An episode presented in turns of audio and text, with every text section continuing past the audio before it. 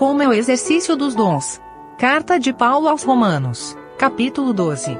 Comentário de Mário Persona. Em Efésios 4, nós temos os dons de Cristo, que são dados para a edificação da igreja, que são apóstolos, profetas, evangelistas, pastores e doutores.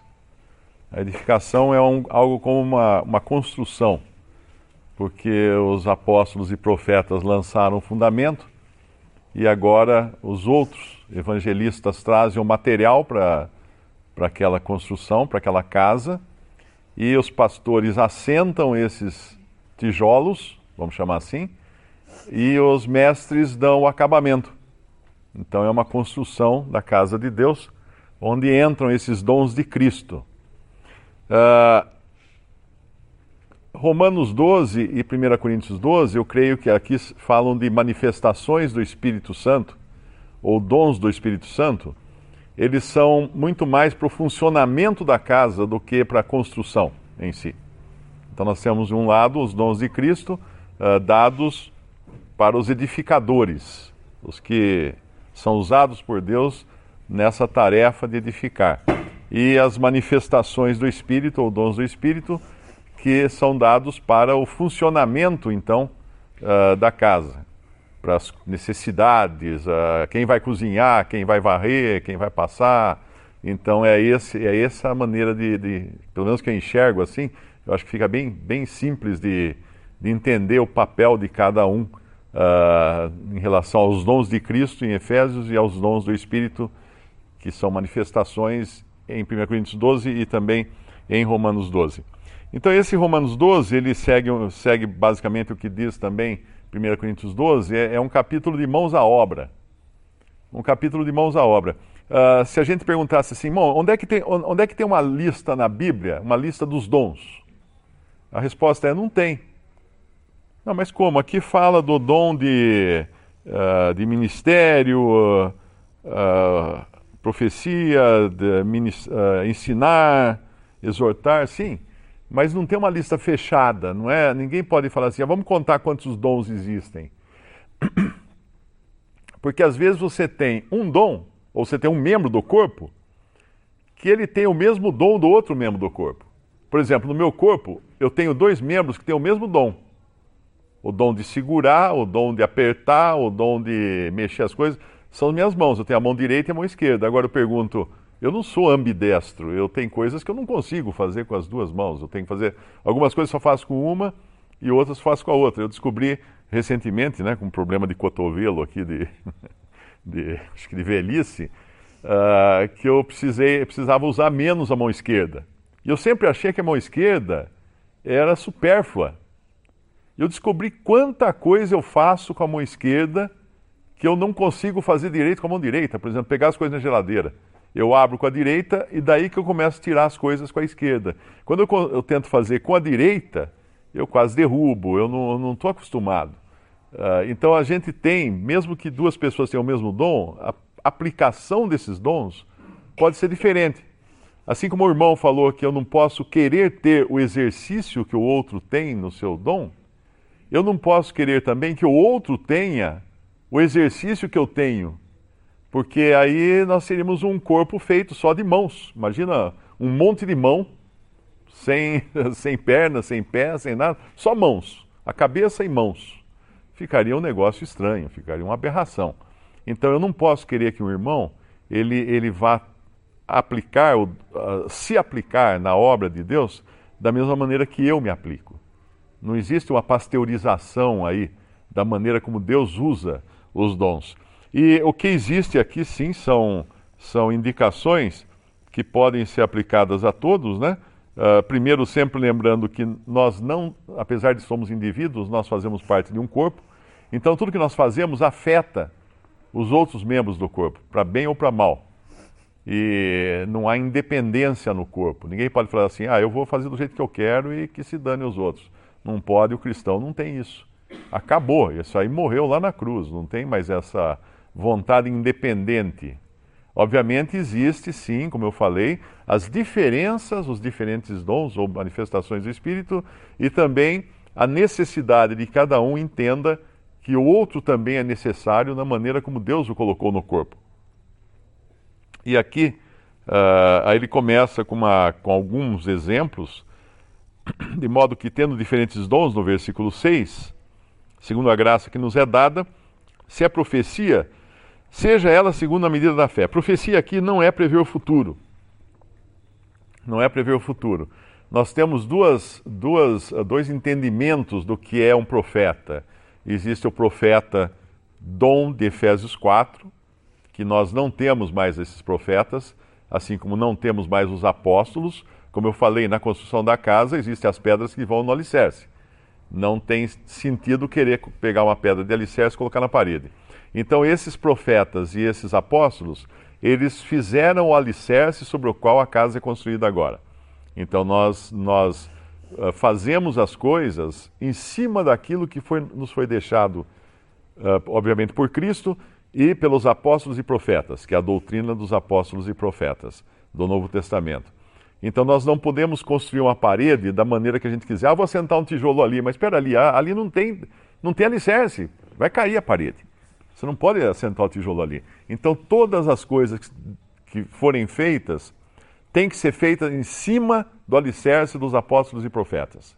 O que for construído fora do alicerce vai cair. Boa parte do que a cristandade como um todo, e nós também fazemos, né? Claro que a gente não pode se eximir disso, é construído fora do alicerce.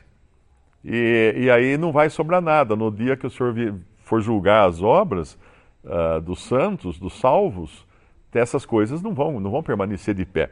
E aqui então essa profecia, neste caso aqui, uh, não está falando necessariamente dos profetas do Novo Testamento que profetizavam numa época em que eles não tinham Bíblia.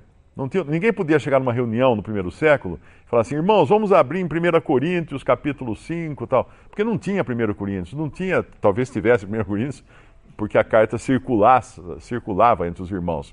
Mas não tinha um, um, um compêndio, um, um volume.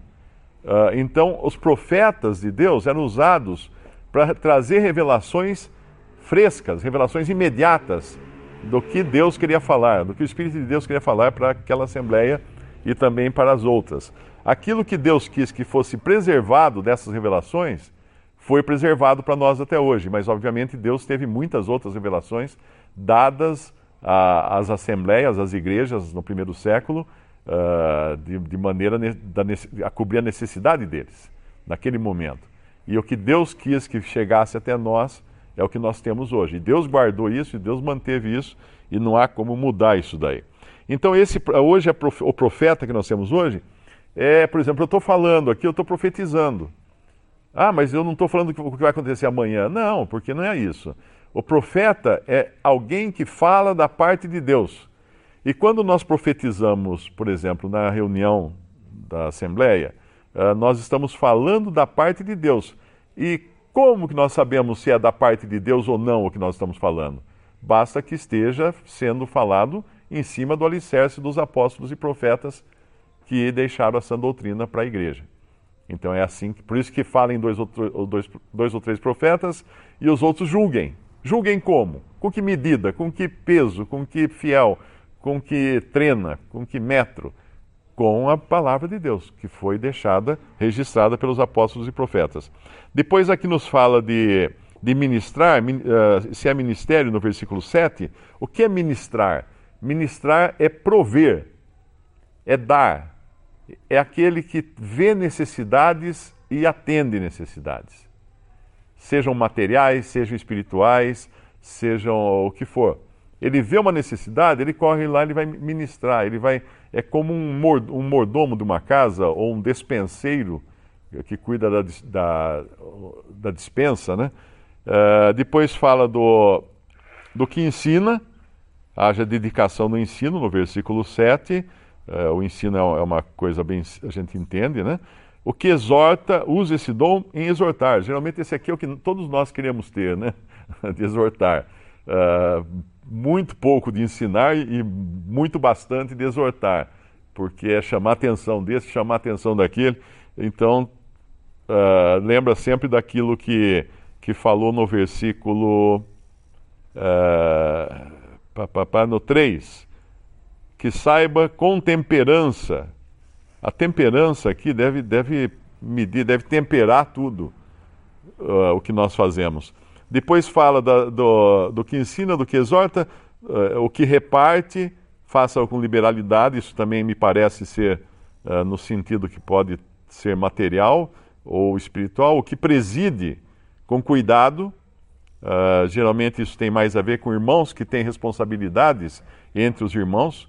E aí entra o cuidado, porque ninguém vai querer ser um, um, um líder, um, um diótrefes alguém que quer mandar em todo mundo e aqui, aqui só, só se faz aquilo que eu quiser que faça do jeito que eu faço. Isso não existe na casa de Deus. Tanto é que nós vemos os problemas como o laude de Diótrefes em, em 3 João. Uh, depois fala do, do. Onde é que eu parei aqui? Uh, o que exercita a misericórdia com alegria, isso aqui é importante. o que exercita a misericórdia é aquele que ajuda é o que ajuda, é o prestativo. E existem, a gente percebe que existem irmãos que são prestativos, que estão sempre ajudando, sempre correndo atrás, sempre vê, vendo o que falta. Mas uma coisa que às vezes é importante lembrar, olha, o, o final da, da passagem, com alegria. Porque se eu sou alguém que estou sempre correndo atrás e resolvendo as coisas, depois falo assim, ah, mas não aguento mais, esses irmãos, não, ninguém faz nada, só eu que, que faço aqui, isso não é com alegria de maneira nenhuma. Então, todas, a, a, todas essas manifestações ou dons do Espírito, elas são não apenas a coisa em si, o que fazer, mas o como fazer é importante também. Qual a minha atitude em fazer isso? Então eu posso ensinar, mas ensinar com uma atitude soberba. Ah, só eu que sei. Ai, tá vendo? Esses ignorantes não entendem nada. Se não sou eu aqui, aí isso é uma atitude soberba. O que, o que o que reparte, ah, se eu não, se eu não der, vai faltar. Só eu que estou dando, só eu que estou repartindo. Isso é uma atitude soberba também. Então, não só o que fazer, mas como fazer também é importante. E aí sempre termina aqui com o, o amor, né, no versículo 9. O amor seja não fingido. Não fingido. Uh, porque nós podemos fingir amor. Aliás, é o que a gente mais faz, né? Fingir amor uh, até por uma questão de educação, do politicamente correto e tudo mais. Mas nas coisas de Deus, o amor seja não fingido. E o amor não fingido, ele implica uh, ser, ser manifestado em verdade. E aí entra uma outra questão, que na Bíblia, sempre, na doutrina dos apóstolos, sempre, quando aparecem as palavras verdade e amor, a verdade vem primeiro. Não é amor e verdade, é verdade e amor. Ou verdade em amor. Porque não existe o amor real cristão fora da verdade. Uh, o amor sem verdade é aquele amor piegas, né? Ah, deixa para lá, vamos coitadinho, né? Mas espera aí, tem, tem a verdade que vem antes. Nós temos que fazer tudo de acordo com a verdade.